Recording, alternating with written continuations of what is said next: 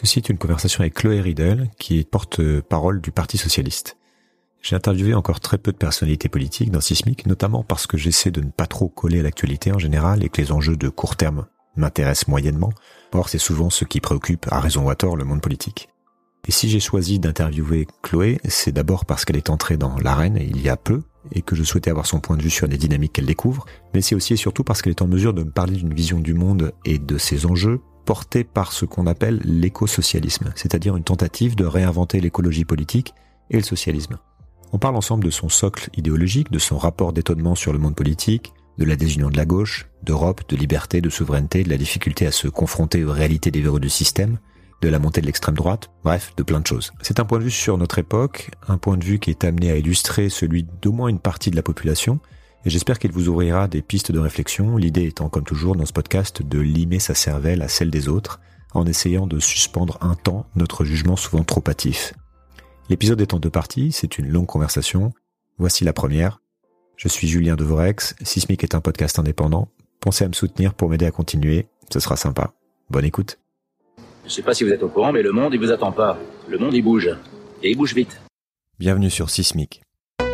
Rien de tout ça n'est réel. Qu'est-ce que le réel? Quelle est ta définition du réel? Chaque génération, sans doute, se croit vouée à refaire le monde. Notre savoir nous a fait devenir cyniques. Nous sommes inhumains à force d'intelligence. L'humanité est menacée dans ses fondamentaux. Tu dois trouver dans tes rêves l'avenir pour lequel tu as envie de te battre. Ok, bah allons-y. Bonjour Chloé. Bonjour. Est-ce que tu peux commencer par te présenter brièvement, me, dire de qui tu es, d'où tu viens, tout ça? Bah, Je m'appelle Chloé Ridel, j'ai 31 ans. Je suis militante depuis plusieurs années euh, maintenant, euh, j'ai été militante associative, présidente d'une association que j'avais cofondée qui s'appelle toujours Mieux voter, qui militait pour euh, des modes de scrutin plus démocratiques. J'ai aussi milité dans le monde des idées puisque je co-dirigeais un think tank que j'avais aussi confondé, qui s'appelle l'Institut Rousseau, très centré sur les questions d'écologie. Et puis désormais, je suis militante politique puisque je suis porte-parole du Parti socialiste et puis je suis aussi agent public, fonctionnaire euh, de profession. Euh, et puis enfin, je suis auteur. Euh, j'ai écrit un livre qui est sorti il y a un an et demi maintenant, euh, qui s'appelle euh, D'une guerre à l'autre, l'Europe face à son destin aux éditions de l'Aube. Voilà. Ok. Et tu es plein de choses d'autres. Voilà, on n'a pas le temps de. comme tout le monde. comme tout le monde. C'est toujours une question un peu compliquée, mais mais ça permet de. C'est toujours intéressant de savoir un petit peu d'où on parle et on va continuer dans à prolonger la question comme comme je fais souvent en parlant de grille de lecture. Pour euh, c'est toujours intéressant pour moi de savoir comment tu regardes les choses d'une manière, manière large. Donc c'est la question quelles sont les lunettes que tu portes pour regarder le monde et qu'est-ce comment tu décris cette époque et ses enjeux. Par quels sont tes prismes, par quels angles tu, abordes euh, ce vaste sujet qu'est le, qu'est le monde? Alors, pour répondre à la première question, par quelles euh, lunettes je regarde euh, les choses, le monde Bah, par la littérature, par l'art, le cinéma, les séries, par les mouvements sociaux, par le débat d'idées, par les mouvements politiques. Voilà le, prisme qui est le mien et le regard que je jette euh, sur l'époque, bah moi je pense qu'on est euh, dans un moment de bifurcation, une époque de grande transformation, de bascule. Moi je suis d'une génération, je suis née en 1991, une génération qui depuis son entrée à l'âge adulte euh, n'a connu presque que des crises et même plus que des crises. Euh, je le redis, des moments de bascule euh, comme euh, l'a été par exemple la, pandémie, mais pas que, aussi la crise économique de 2008, aussi plein de choses. Et donc, j'appartiens à une génération qui a la tâche à la fois de déconstruire un monde qui a échoué, un modèle qui a échoué, et en même temps de reconstruire quelque chose derrière, une génération qui est confrontée au retour du tragique, euh, au mur climatique. Et euh, on voit beaucoup, beaucoup de choses euh, changer, la génération aussi des réseaux sociaux.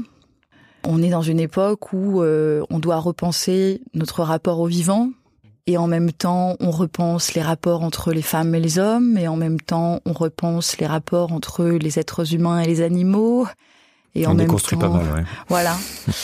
Et donc c'est c'est une époque euh, enthousiasmante pour des gens comme moi euh, qui sont engagés, qui ont envie de de changer les choses positivement, mais aussi, euh, je pense, très angoissante.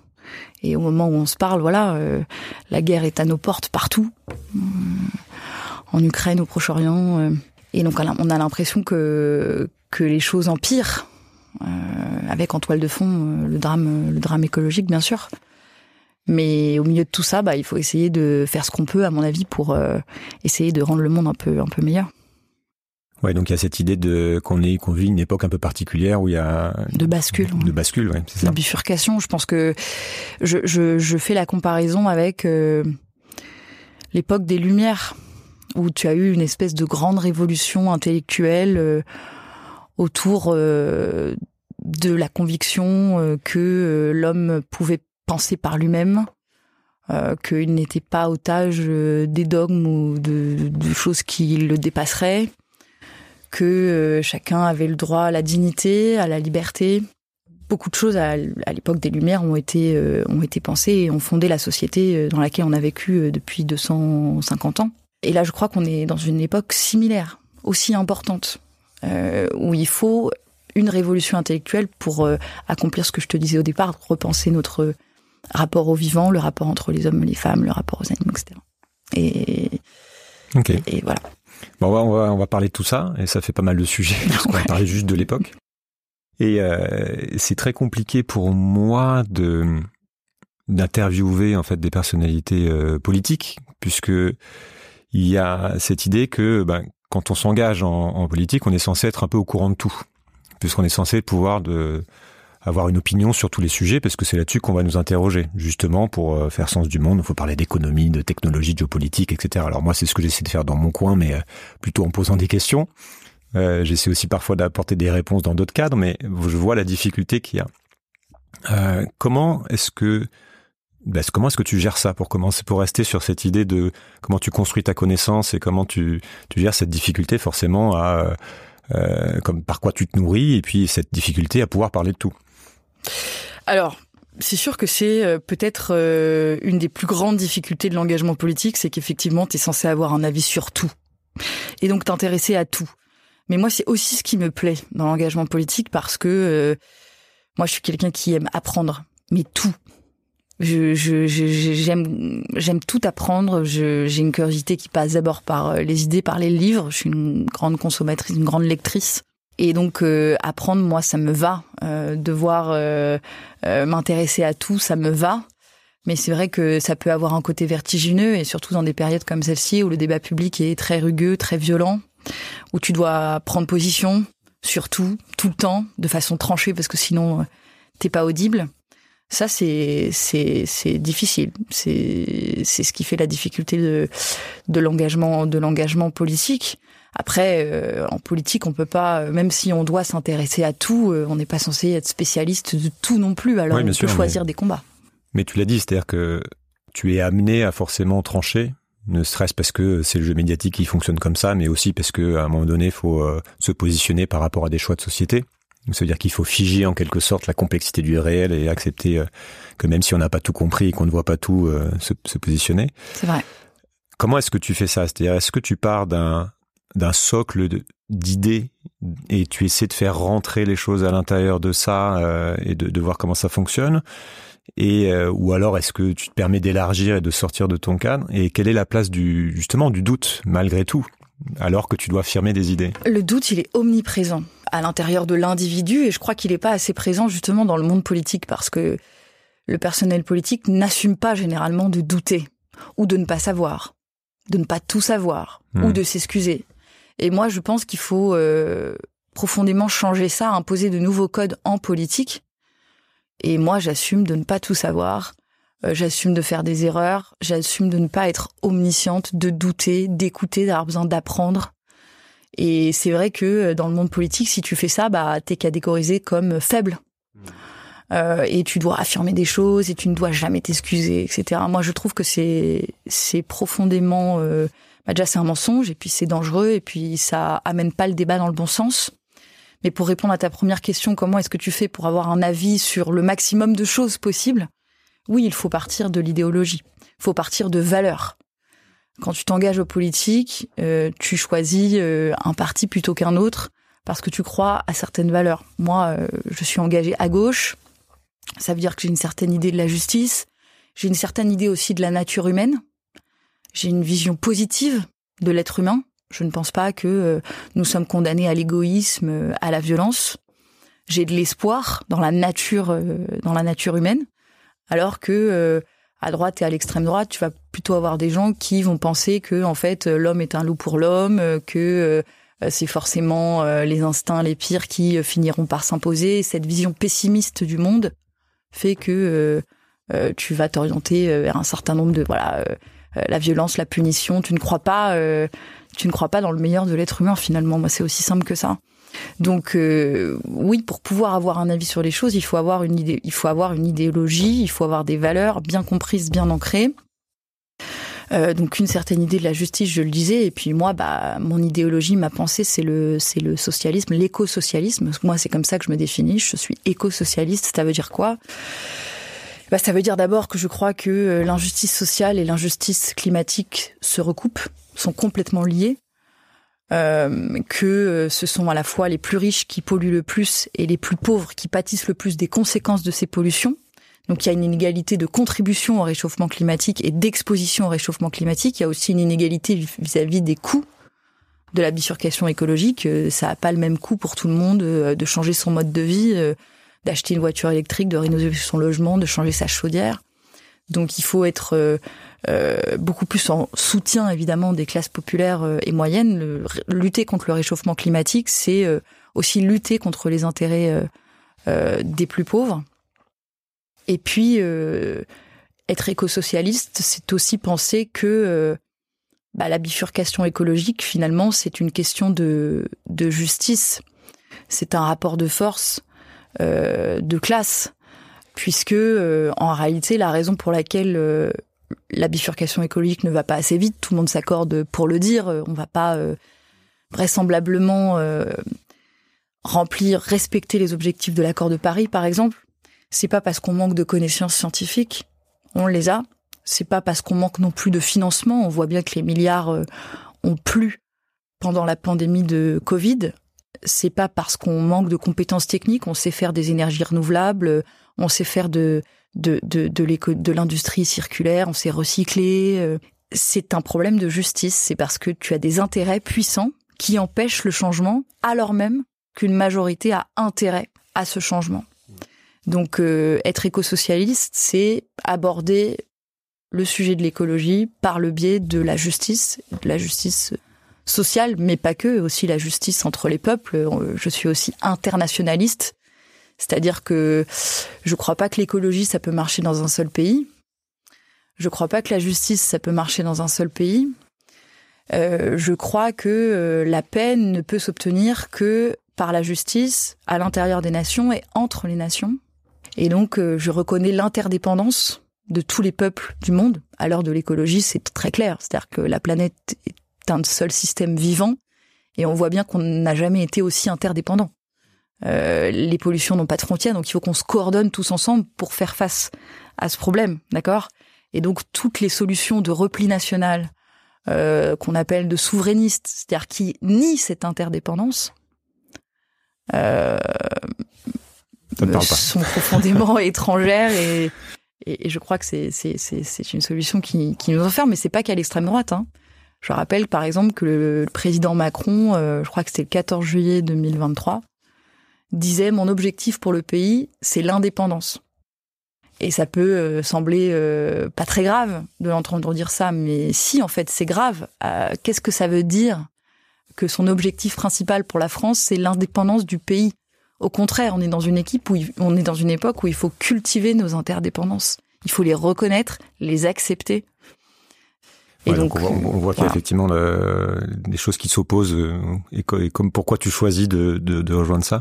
Et on va parler justement de la question de la souveraineté parce que, euh, à mon avis, elle revient de plus en plus et elle va revenir encore plus dans les dans le débat public. On va parler d'écologie. On va essayer de balayer large pour le coup, parce que voilà, c'est aussi intéressant de pouvoir le faire avec avec quelqu'un comme toi.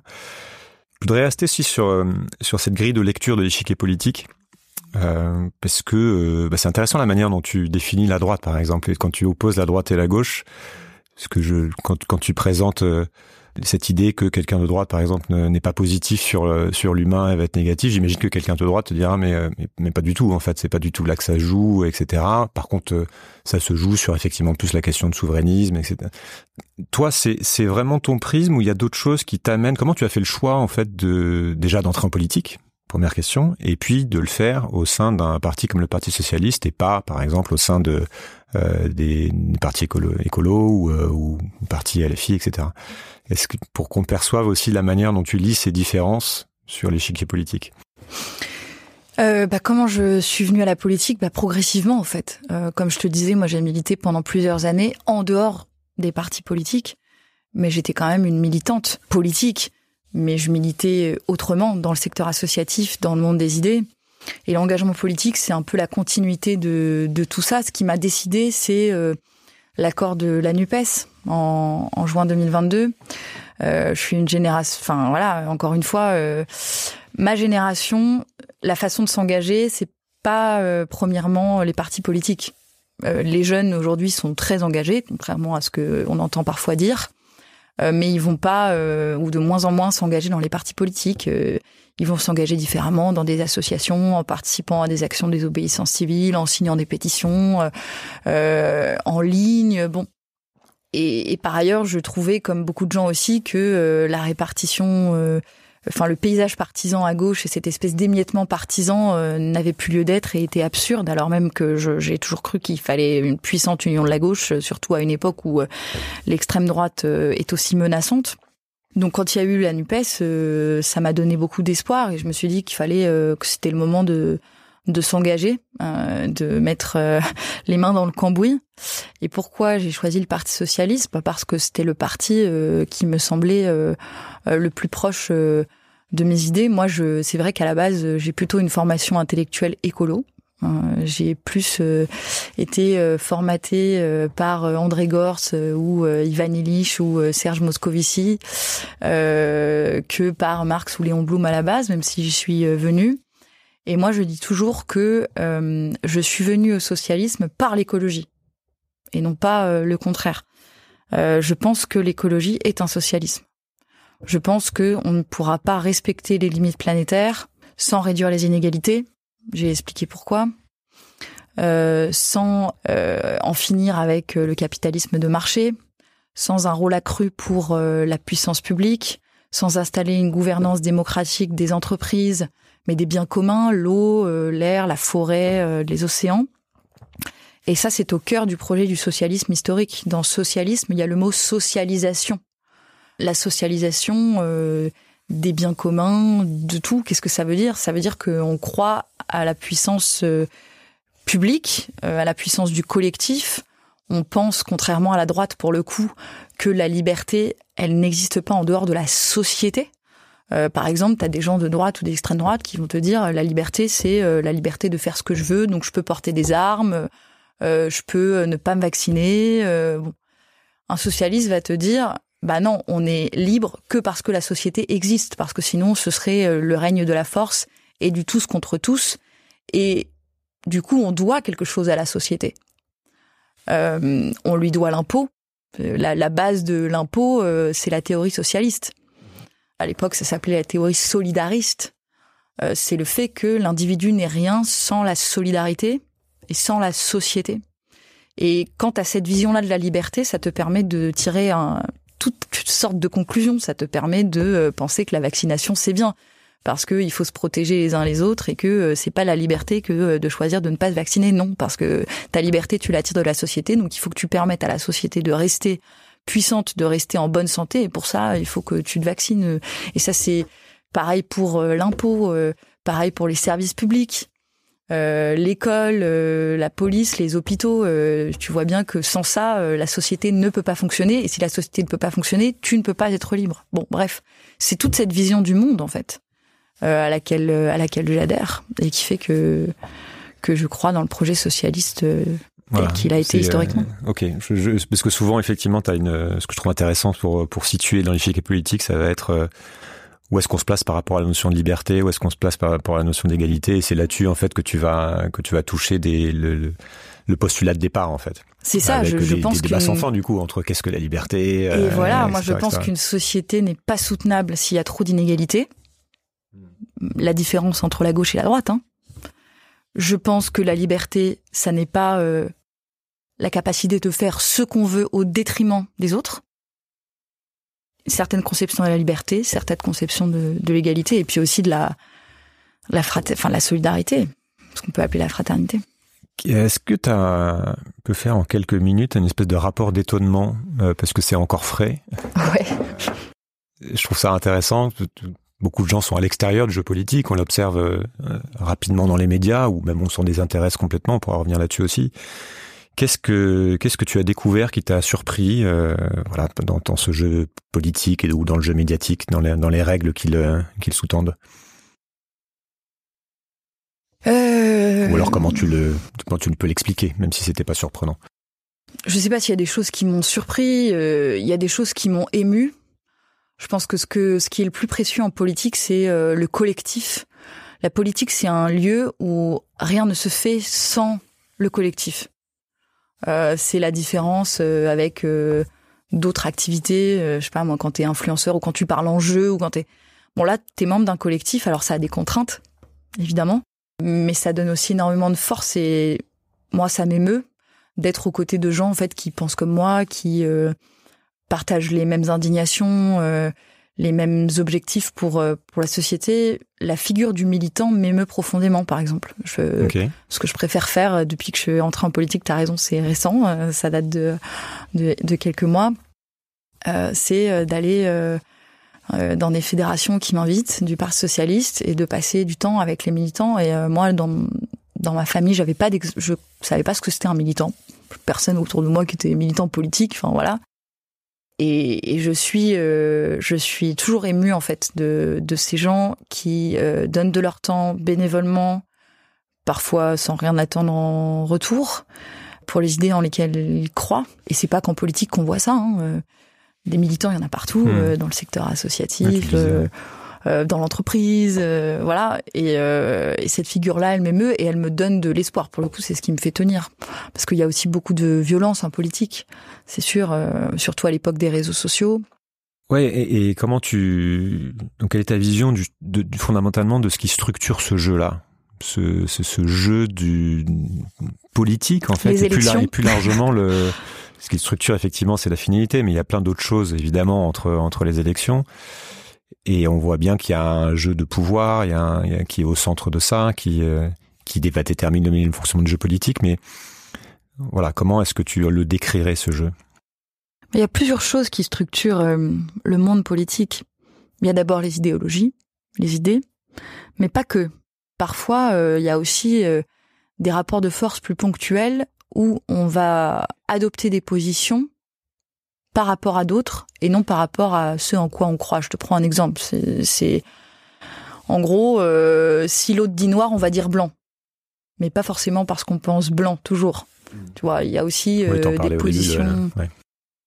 Voilà, il y a aussi euh, bah, les médias, le contexte, la conjoncture. Je ne sais pas si c'est très intéressant ce que je dis, mais mais en fait, la politique on dit que euh, c'est l'art du, du Cairo, c'est-à-dire de savoir saisir le moment. La politique, c'est le calendrier. Et euh, le carnet d'adresse, c'est savoir comment, quand comment maîtriser une actualité survient, savoir saisir ce moment, savoir en dire quelque chose, donner des clés d'interprétation, s'appuyer dessus pour faire passer tes idées, voilà tu, tu l'as un peu un peu évoqué. Il y a beaucoup de gens qui s'intéressent, qui sont, qui agissent, qui font des choses, mais qui ne, pour autant, ne s'intéressent pas directement au jeu politique, voire qu'ils l'ont abandonné. Oui. Il y a une montée de l'abstention, de l'abstentionnisme.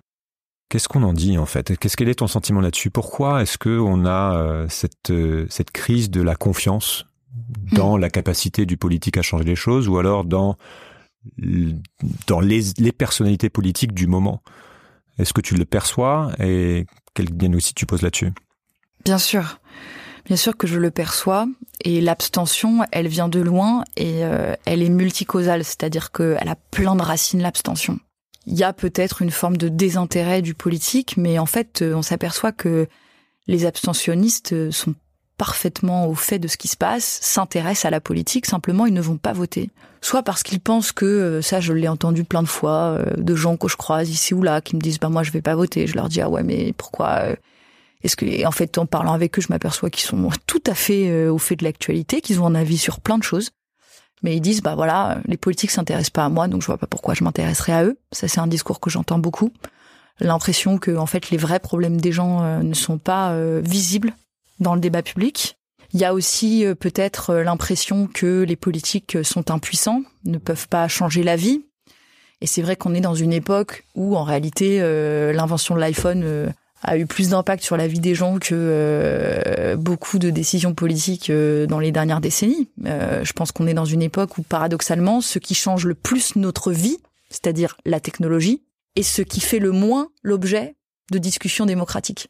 C'est-à-dire qu'on n'a jamais décidé démocratiquement des réseaux sociaux, de l'iPhone, de la 5G, de tout ça. Pourtant, c'est ce qui a le plus d'impact sur nos vies. Donc ça, c'est juste un exemple pour illustrer le fait que euh, beaucoup de gens aussi ont l'impression que ça passe par-dessus la tête des politiques, en fait, euh, ce qui vraiment structure euh, structure le monde, qu'il y a une forme d'impuissance, que tu es lié un président de la République qui te promet de changer tout un tas de choses et que finalement, bah, tu le perçois pas, le changement. Donc tu te dis à quoi ça sert d'aller voter. Oui, quelque part, hein, tous les mêmes. Euh, il y a aussi un problème d'exemplarité avec des gens qui, en politique, euh, enfin, franchement, euh, voilà, on, les connaît, les exemples de, de, de, de trahison. l'affaire Fillon, l'affaire Cahuzac, les gens qui voient des politiques qui, en fait, se servent de leur mandat à des fins personnelles et non pas parce qu'ils sont portés par des idées, par un engagement. Ça, c'est c'est quelque chose qui qui meurtrit. Je le comprends. Et donc, euh, il y, a, une, y a une rupture de la confiance. Il y a aussi le fait que le monde politique, c'est un vase clos. C'était un dirigeant politique euh, européen qui me disait il y a pas longtemps, euh, tu vois, tu vas t'en apercevoir, mais en fait, c'est tellement particulier la vie qu'on a quand on fait de la politique, c'est vrai.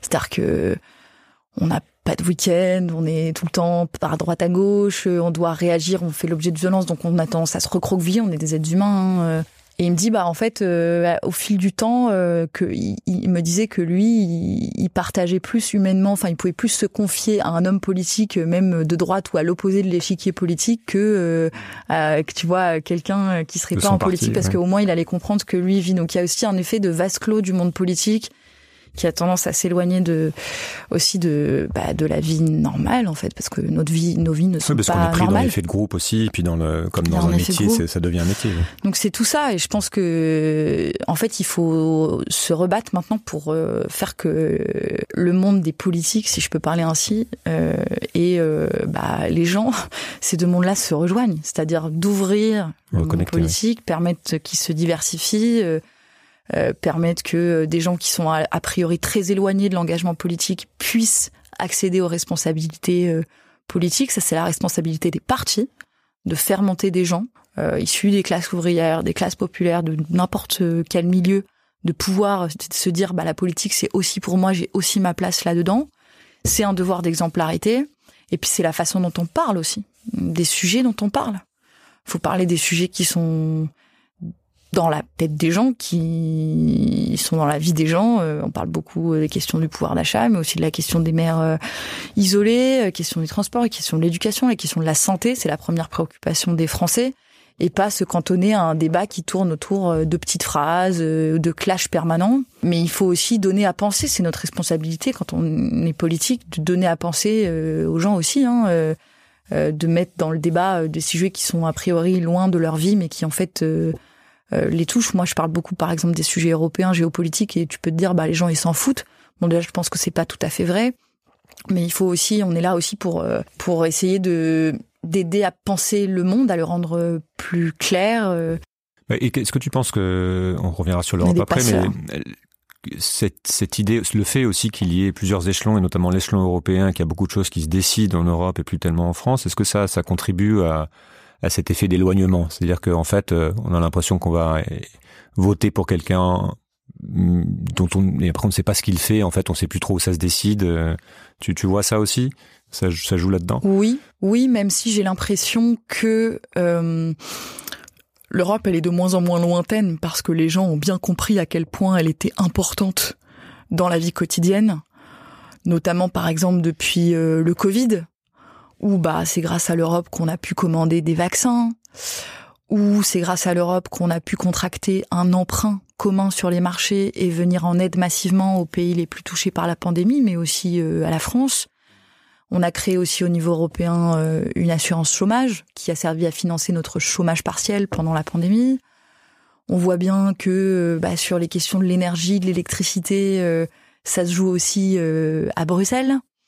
En Europe, on voit bien que si on veut arriver à lutter contre ce qui nous menace, euh, les menaces de guerre, la Russie, mais aussi euh, les influences étrangères pas très. De, de, faire voilà, il y a une question d'échelle. On ne peut pas faire ça à la France euh, toute seule. Il faut porter une voix européenne unie et forte. Donc les gens ont, ont, ont, bien conscience de ont bien conscience de tout ça. Après c'est vrai que parfois ils comprennent pas tellement comment les décisions sont prises. Oui, parfois on entend parfois cette idée que on n'est plus vraiment dans une démocratie fonctionnelle parce que on est trop loin de, là où ça se décide parce qu'on ne sait plus justement ah mais la réalité c'est que il y a deux enceintes qui prennent les décisions à Bruxelles. Le Parlement européen d'un côté, élu directement par nous, avec des mhm. députés qui sont élus directement par le peuple, et le Conseil européen de l'autre côté où siègent les chefs d'État et de gouvernement qui eux aussi sont directement élus par les peuples. Donc c'est deux légitimités à Bruxelles, le Parlement européen et le Conseil européen, qui euh, se confrontent mais qui sont complémentaires et qui font que les décisions sont prises euh,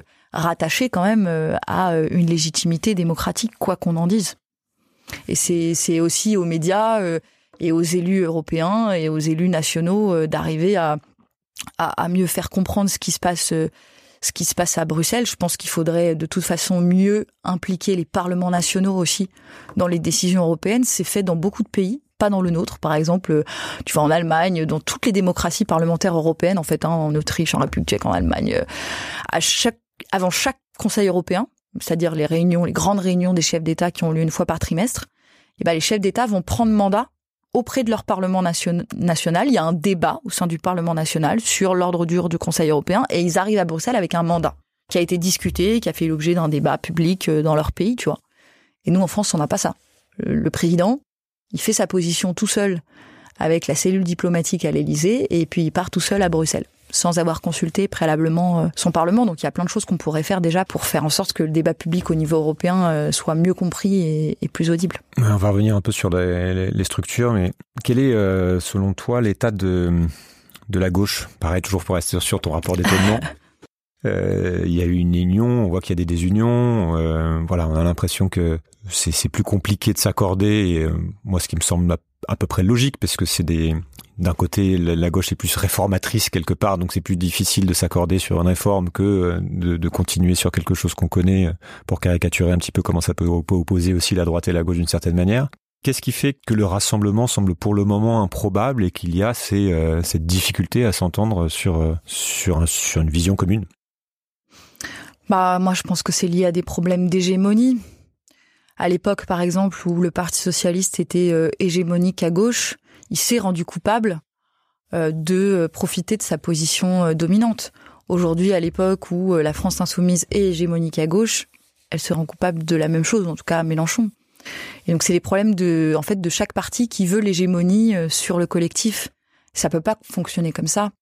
Pour avoir une union de la gauche pérenne, il faut qu'on ait un collectif avec des règles démocratiques, qu'on puisse se coordonner dans le respect de chacun, euh, alors qu'aujourd'hui, bah, il n'y a aucun cadre en fait. Euh, Est-ce que déjà il y a un cadre idéologique, puisqu'on voit qu'il y a aussi une difficulté Oui, je, euh, oui, par contre, oui.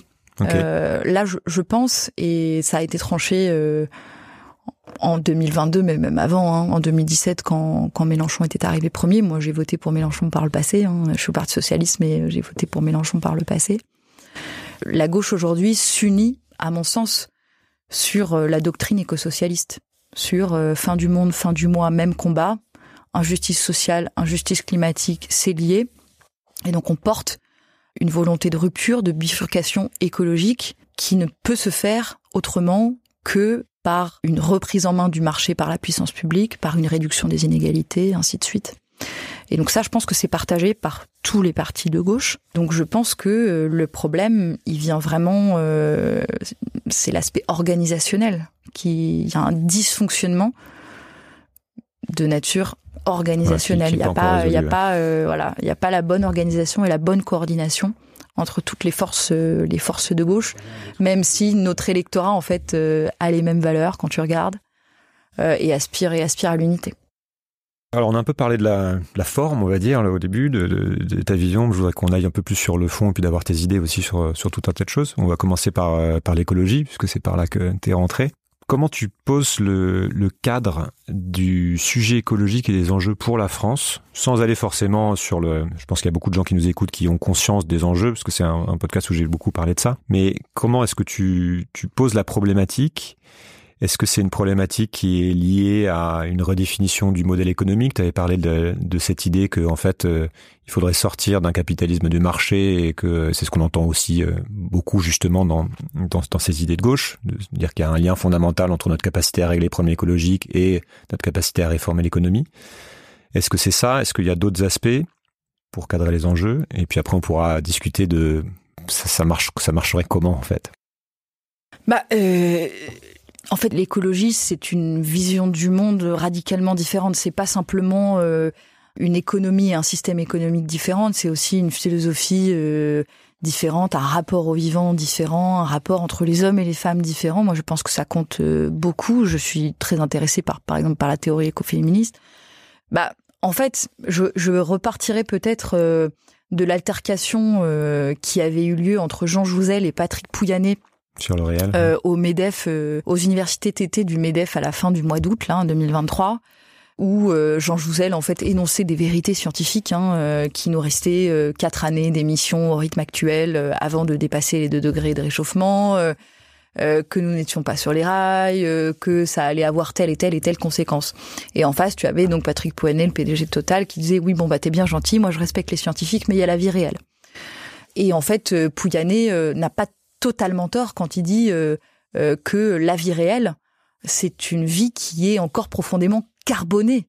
C'est certes une vie réelle euh, où il y a des sécheresses, où le, les conséquences du réchauffement climatique se font sentir, mais où toute une partie de la population dépend encore de sa voiture, où le train est plus cher que l'avion sur tout un tas de trajets, où on continue à construire des autoroutes, euh, où l'agriculture euh, utilise encore massivement euh, des intrants chimiques. Donc c'est une vie réelle qui dépend du pétrole. Sauf que Patrick Pouyanné, cette vie réelle-là, ça l'arrange bien, ça fait ses affaires. Et donc en fait, la tâche de la puissance publique, j'avais écrit une tribune dans le Monde qui s'appelait Entre Josel et Pouyanné, la puissance publique doit choisir. Tu dois prendre le parti, pour le coup, des faits scientifiques et de l'intérêt d'une vaste majorité de la population à la bifurcation écologique. Et donc pour ça, il faut tout faire pour changer cette vie réelle carbonée. Et on sait comment faire, encore une fois. On sait qu'il faut développer euh, euh, les transports euh, publics. Il faut changer l'aménagement du territoire pour faire en sorte que, en fait, il n'y ait pas à prendre sa voiture et faire 10 km pour aller acheter sa baguette de pain. Il faut remettre des commerces en centre en centre-ville, il faut développer le train, le fret ferroviaire, il faut développer l'industrie circulaire, il faut transformer l'agriculture pour la rendre biologique. Euh, tu vois, on sait ce qu'il faut faire. Donc il faut le planifier, il faut y mettre euh, et il faut y mettre l'argent parce que c'est d'ailleurs un conseiller de Macron, euh, Jean Pisani-Ferry, qui l'avait chiffré. La bifurcation écologique, ça va coûter très cher. D'accord, c'est d'ici à 2030, rien que pour la France, 60 milliards d'euros d'investissement en plus par an. Donc ça coûte cher. La grande question, c'est comment est-ce qu'on paye et qui paye? Et ça, c'est la question que nous, on pose à gauche. Parce que on y répond en disant que ça n'est pas aux plus pauvres, aux classes populaires et aux classes moyennes de payer le prix de la bifurcation écologique, alors même que ce ne sont pas eux les premiers responsables des pollutions, et alors même que ce sont eux qui ont payé le prix depuis des dizaines et des dizaines d'années du fonctionnement de ce système économique euh, délétère qui a conduit à la désindustrialisation des territoires, à la perte des services publics, etc., etc. Donc, à travers la bifurcation écologique, on a aussi une occasion de rétablir un peu de la justice, de ramener de la justice et de faire payer ceux qui sont à l'origine euh, de ce système euh, économique désastreux. Donc il faut qu'on s'assure de que, que les coûts de cette bifurcation ils soient équitablement partagés. il faut qu'on rétablisse un impôt sur la fortune. Euh, notamment, c'est une proposition qu'on qu'on fait dans le cadre des prochaines élections européennes avec l'ensemble des partis socialistes au niveau européen, un ISF vert européen et on calcule que si on fait cet impôt sur les 0,5% les plus riches en Europe, ça permettra de rapporter 200 milliards d'euros par an à l'échelle du continent. C'est à peu près la moitié que ce que coûte par an d'ici à 2030 la bifurcation écologique à l'échelle du continent. Dans les investissements qu'il faut réaliser. Donc euh, c'est vraiment pas euh, un levier qui est qui est anodin. Mais oui il faut changer complètement de modèle. Il faut décroître euh, la consommation de matière. C'est-à-dire qu'on peut plus consommer autant de matière. On peut pas parce qu'il y en a pas à l'infini. Donc il faut qu'on les recycle davantage, il faut qu'on en consomme moins. Euh, il faut qu'on arrête d'importer de l'autre bout de la planète parce que ça c'est aussi la vie réelle carbonée. Le fait qu'aujourd'hui par exemple on importe 75% de nos panneaux solaires de Chine où ils sont produits avec du charbon puisque 70% de l'électricité chinoise vient du charbon et ils sont acheminés jusqu'à nous euh, par bateau grâce au pétrole. Donc il faut aussi qu'on en finisse avec euh, le grand déménagement du monde, le libre-échangisme généralisé, qu'on relocalise euh, les industries, qu'on relocalise euh, le recyclage aussi, puisque nous, on envoie nos déchets à l'autre bout de la planète. donc ça, ça peut plus continuer. Il faut qu'on protège notre marché. Et ça, ça veut pas dire qu'on va tous se barricader, comme je le disais tout à l'heure.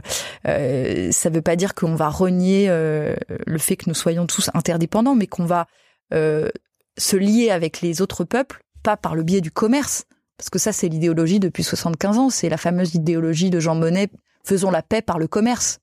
On fera la paix mondiale par euh, le commerce. Nous on dit euh, non, déjà ça n'a pas apporté la paix, pas du tout. Euh, et en plus c'est complètement une folie écologique. Euh, on va relocaliser et on pense que euh, c'est pas euh, un facteur de paix que de délocaliser au Bangladesh notre production de, de, de vêtements. C'est pas non plus un facteur de développement du Bangladesh. Ça contribue simplement à l'exploitation des travailleurs pauvres. on peut aider les pays développés, pas simplement en leur délocalisant notre production, mais en les aidant à acquérir des infrastructures de santé, des services publics c'est ça qui fait le développement. Et puis en, en, en, en tissant des liens euh, de nature politique, euh, de nature euh, culturelle, autrement que par le tout, par le tout économique et par le tout, tout commerce.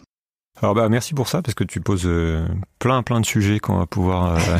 oui, tu m'as tu ta question était large en même temps. Non non mais c'est très bien parce que ce qui m'intéresse aussi avec toi c'est de de rentrer dans le comment puisque ce qui est très particulier avec la chose politique, c'est que précisément, il s'agit de faire des choix et d'arbitrer entre des réels qui parfois s'opposent.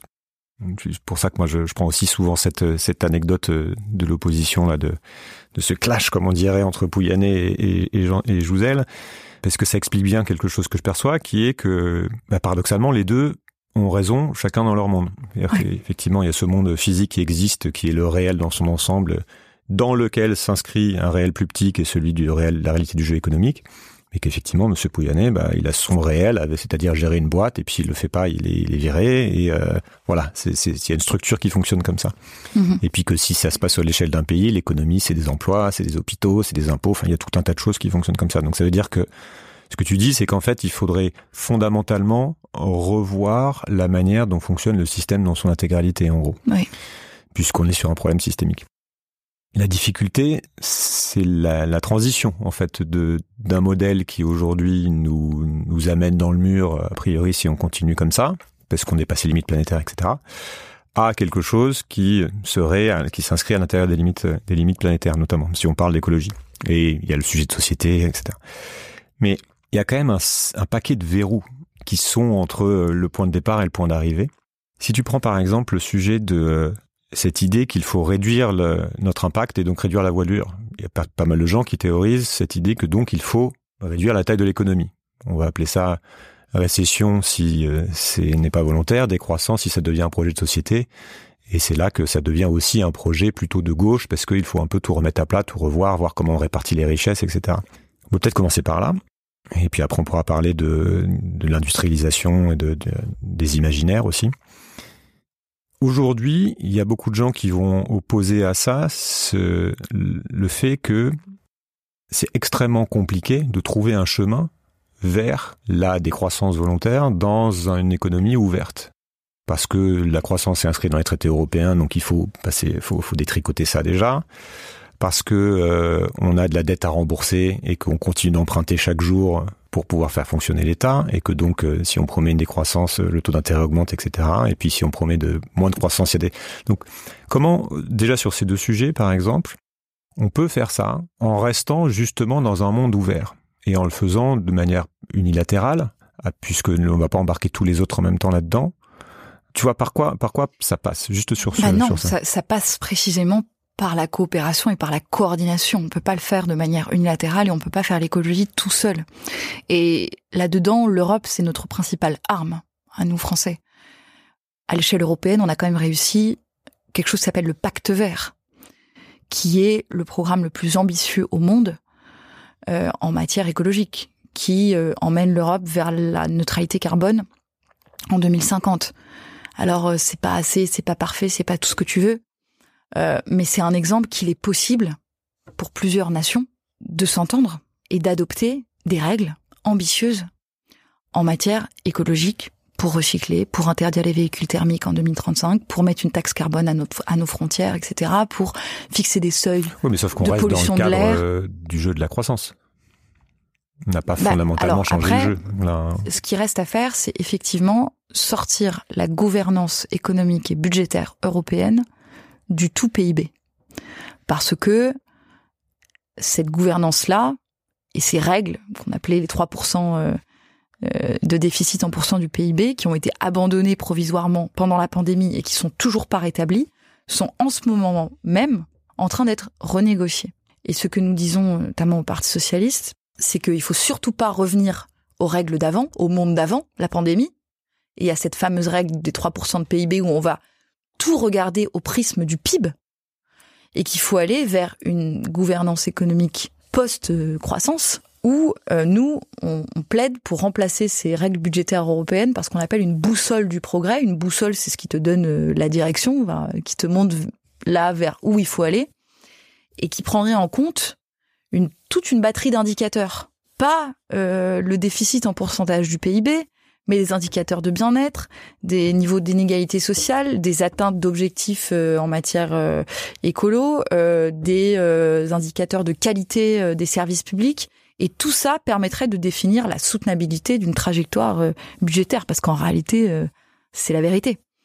Donc tu as raison, je pense que il faut progressivement qu'on se sorte du PIB, qu'on mette en qu'on mette en avant de nouveaux indicateurs. Ça fait des années et des années qu'on en parle. Hein. C'est pas quelque chose de nouveau. Euh, Il y a des tas d'économistes qui penchent sur cette euh, sur cette question et cette sur la façon dont on peut euh, mettre en avant des indicateurs de bien-être et sortir de cette espèce de, de vision euh, tu vois bien que personne n'arrive croissantiste à de en sortir, même si c'est au niveau de, de, de l'Europe. si, moi j'ai moi j'ai bon espoir que que qu'on arrive à prendre en fait euh, tout simplement si on revient à la règle des 3% de PIB, on n'arrivera pas à financer la bifurcation écologique. C'est tout.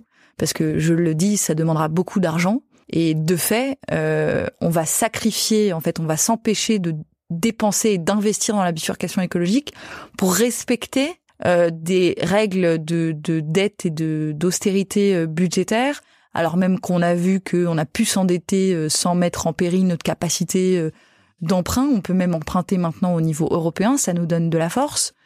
Il y a même des économistes qui te disent qu'il est possible d'annuler une partie des dettes publiques. Euh, C'est mon ami l'économiste Nicolas Dufresne avec qui j'ai fondé l'Institut Rousseau qui l'a proposé en premier, et proposé de d'annuler les dettes publiques que détient la BCE, parce que tu sais, la Banque Centrale Européenne, elle a racheté plein plein de dettes publiques, d'accord, de tous les pays européens. Et ça, c'est de l'argent qu'on se doit à nous-mêmes. Et donc, elle pourrait, par un jeu d'écriture, effacer cette dette. Et euh, l'effacement de cette dette serait conditionné à des investissements, précisément, des États dans la bifurcation écologique. Et c'est une proposition qui au début était perçue comme quelque chose d'hérétique. Christine Lagarde, la présidente de la Banque centrale européenne, avait dit non, non, on n'annulera pas des dettes parce qu'elle est là pour euh, être gardienne du traité. Mais maintenant, tu as des économistes, entre guillemets, plus euh, mainstream, comme Mathieu Pigas, qui prennent position pour cette, euh, pour cette proposition et qui disent la dette publique, ça n'est pas le problème d'aujourd'hui. Le problème d'aujourd'hui, c'est la dette climatique, c'est la façon dont on bifurque, dont on transitionne. Donc il faut pas se tromper de, de sujet.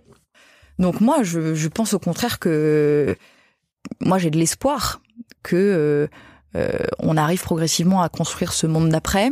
Mais, mais, sur le PIB, comment tu le... Ce qu'on voit aujourd'hui, c'est un des seuls indicateurs. Euh, enfin, c'est l'indicateur phare qui va. C'est un peu le, le, jeu entre les pays se joue sur euh, le classement entre les pays se joue sur la, la richesse et qui vont leur permettre aussi de d'avoir justement il y a tout un monde financier qui tourne autour de ça. Est-ce que au niveau européen, tu vois quelque chose de, de, cet ordre qui pourrait se passer, qui vont dire bon bah en fait, euh, ok, on change complètement notre politique monétaire, euh, la BCE n'est plus indépendante euh, parce que aujourd'hui elle l'est et que donc elle se repolitise, ce qui était le cas un peu avant hein, quand la Banque de France était pas du tout indépendante par rapport aux politiques, mais par quoi ça passe en fait pour faire cette espèce de bifurcation totalement radicale? Voilà, c'est la fin de la première partie de cette conversation. Je vous invite évidemment à écouter la suite dans l'épisode 2, dans la partie 2. Et nous allons parler de décroissance et de bifurcation écologique, de puissance et d'impuissance, de la difficulté à faire des choix et des compromis, de quoi faire de total, des enjeux de la puissance pour la France et l'Europe, de la montée de l'extrême droite et du piège de la complexité et de la simplification. Merci et à tout de suite.